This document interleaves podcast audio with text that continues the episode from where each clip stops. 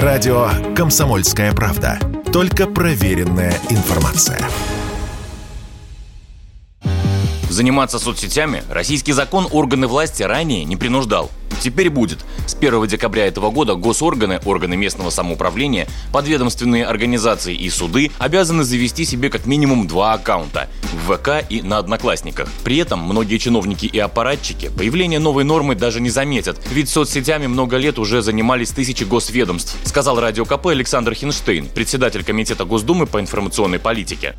Мы понимаем, что выходим не в голое поле и не на целину. На сегодняшний день в отечественных социальных сетях ВКонтакте и Одноклассники действует более 68 тысяч страниц органов власти. Эти страницы появились еще до вступления в силу нашего закона а, и свидетельствуют о том, что такая работа не только возможна, но и крайне востребована.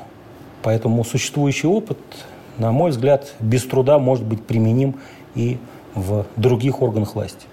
Просто создать страницы недостаточно. Их надо будет еще и активно вести, заполняя новостями, отчетами о мероприятиях, оставляя комментарии по актуальным вопросам. За выполнением будут следить, сказал нам Александр Хенштейн. Закон вступает в силу с 1 декабря, и у коллег из органов власти, которые сегодня не имеют еще своих страниц в соцсетях, есть время подготовиться, перенять опыт у тех кто эту работу ведет уже давно, с тем, чтобы выполнить норму закона.